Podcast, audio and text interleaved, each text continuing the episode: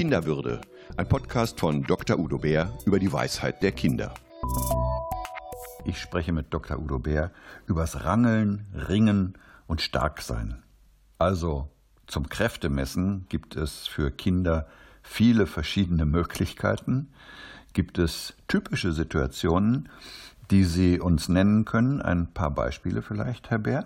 Auch Kinder kämpfen sehr gerne auch mit Gleichaltrigen, aber auch mit den Eltern ringen, rangeln, Kitzelkämpfchen zu machen, Armdrücken machen, also äh, alles Mögliche, was Körperkontakt beinhaltet, aber auch so ein bisschen die eigene Kraft spüren lässt und die Kraft der anderen. Es ist ja immer beim Ringen und Rangeln beides.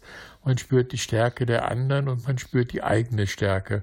Und das ist das, was Kinder fasziniert und was, glaube ich, auch brauchen. Also jetzt haben Sie mir schon verraten, was die Funktion des Ringens und des Starkseinwollens ist, ja? Brauchen alle Kinder solche Auseinandersetzungen, um sich zu spüren, um sich selbst zu behaupten? Ach, ich glaube schon grundsätzlich ja, wobei das bei den Kindern sehr unterschiedlich ausgeprägt ist. Und äh, es ist ja auch nicht sofort bei der Geburt, es entwickelt sich und es ist unterschiedlich ausgeprägt. Manche brauchen es mehr, manche haben es weniger notwendig und nötig. Und wichtig ist, dass die Kinder auch damit Erfahrungen machen. Also ich weiß, dass auch von meinen eigenen Kindern und Enkeln, dass die das sehr gerne haben und machen und auch sehr viel Lust dabei empfinden. Wenn ein Kind aber niemanden hat, mit dem es ringen kann und ins Leere geht, dann erstirbt die Lust. Und gut, manche werden dann vielleicht süchtig und versuchen das zu erzwingen und bei anderen erstirbt das Interesse. Also die Erfahrungen, die damit gemacht werden, sind auch sehr wichtig. Udo Bär, aber stark sein wollen ist doch eigentlich blöde. Also ich will mein Kind gar nicht so erziehen, dass es meint, stark sein zu müssen. Ich schon. So, weil äh, es gibt eine Menge böse Menschen auf der Welt. Es gibt Vollidioten. Es gibt Leute, die mein Kind und auch ihr Kind äh, beleidigen, kränken, verletzen können. Und da finde ich es gut, wenn die Kinder auch stark sind. Stark zu sein heißt ja nicht, andere zu erniedrigen oder andere fertig zu machen. Das wird auch verwechselt. Stark sein heißt ja auch, sich zu wehren gegen alles, was die Würde der Kinder, die Kinderwürde verletzt oder bedrohen kann. Und das finde ich schon wichtig, dass man da auch die Kinder darin unterstützt, stark zu sein. Beim Kräftemessen kommen oft auch Aggressionen nach oben die ich lieber nicht sehen möchte und die ich beim Kind gar nicht fördern möchte. Wie soll ich denn damit umgehen? Ja, auch da finde ich, empfehle ich es sehr differenziert anzugucken. Also Aggression heißt, ist ja auch für sich nichts Schlechtes. Wenn ich sauer bin auf etwas, dann möchte ich etwas verändern. Wenn ich sauer bin, dass man mich verletzt, dass man mir etwas klaut, dass man mich irgendwie in Bedrängnis bringt, dann ist dieses Sauersein, dieses aggressive Gefühl erstmal gesund und nicht, äh, nicht negativ, weder für mich noch für andere.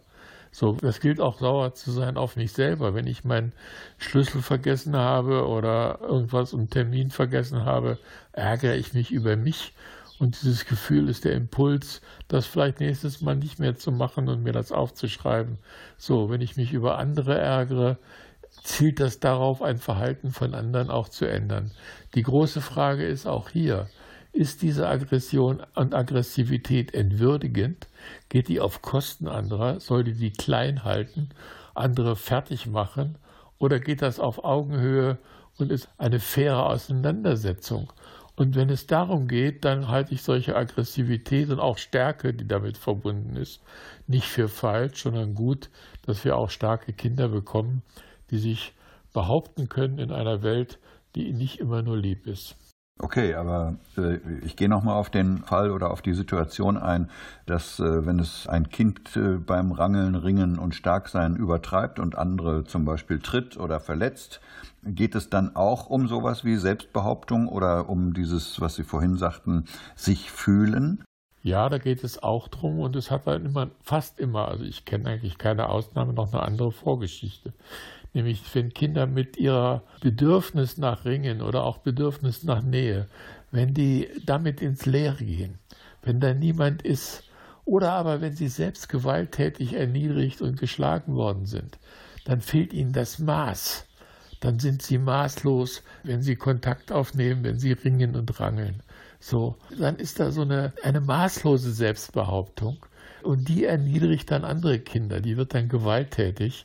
Also man muss immer bei solchen Gewalttätigkeiten fragen, was ist die Vorgeschichte, was steckt dahinter? Kein Kind wird so geboren, dass es anderen schlimm wehtut und andere fertig macht, sondern es sind immer wieder Erfahrungen, Beziehungserfahrungen der Kinder mit anderen. Und wenn man danach fragt, dann findet man das sehr schnell heraus. Das ist meine Beobachtung. Nicht immer, aber meistens. Und dann muss man da ansetzen, weil die Quelle dieses aggressiven und maßlosen Verhaltens trocken zu legen. Ich will nochmal nachhaken, was brauchen solche Kinder oder anders gefragt, wie können wir als Erwachsene mit so aggressiven Verhaltensweisen umgehen? Müssen wir da einschreiten? Ja, wir müssen einschreiten, auch zum Schutz der anderen Kinder und auch zu unserem eigenen Schutz. Ich möchte von keinem Kind gebissen oder bespuckt werden, auch wenn ich stärker bin. Und ich möchte auch nicht, dass das anderen Kindern passiert. Wir müssen ganz klar sagen, stopp, das geht nicht. Man muss Grenzen aufzeigen und ein klares Gegenüber sein. Und auch dann nicht im Konjunktiv sprechen, könntest du vielleicht mal weniger beißen, sondern ganz klar, nein, stopp, Ende aus, Mickey Maus. So. Und wieder das große, große Und. Ja, wir müssen gucken, was fehlt dem Kind. Vielleicht sind das andere Rangelerfahrungen. Vielleicht ist das eine Nahrung, Rückmeldungen, dass das zu dem, was das Kind kann. Vielleicht fehlt ihm Liebe, vielleicht fehlt ihm Nähe. Was es auch immer ist, das kann man nicht pauschal sagen, aber da muss man ansetzen und da ist es wichtig, dem Kind gegenüber das anzubieten und die Hilfen zu suchen, die es braucht, damit es das nicht mehr nötig hat, was jetzt zu unserem Ärger oder zu unserer Beunruhigung geführt hat. Viele Kinder sind ja in Kindergärten oder in Schulen. Haben Kindergärten oder Schulen gute Möglichkeiten, um auf übermäßige Aggressivität von Kindern angemessen zu reagieren? Also nach dem, was ich dort mitbekomme, ja, sie haben Möglichkeiten, weil die Lehrerinnen und Lehrer, die Erzieherinnen und Erzieher Respektspersonen sind und als solche auch von den meisten Kindern geachtet werden. Wenn man ein, zwei Kinder in so einer Gruppe hat, die äh, große Schwierigkeiten haben mit überbordernder Aggressivität, können die meisten Erzieherinnen und Lehrer und Lehrerinnen das handeln. So. Und das geht auch und das ist auch hilfreich und nützlich. Aber wenn man jetzt eine Gruppe hat, wo ein Drittel der Kinder so außer Rand und Band ist, dann überfordert das sowohl die Erziehungsperson als auch die Gruppe so, und dann brauchen diese Kinder besondere Hilfen in kleinen Gruppen, in der Einzelbegleitung, in welcher Form auch immer, das muss dann rausgefunden werden. Udo Bär, zum Schluss ein Fazit bitte zum Rangeln und Ringen und Starksein bei Kindern.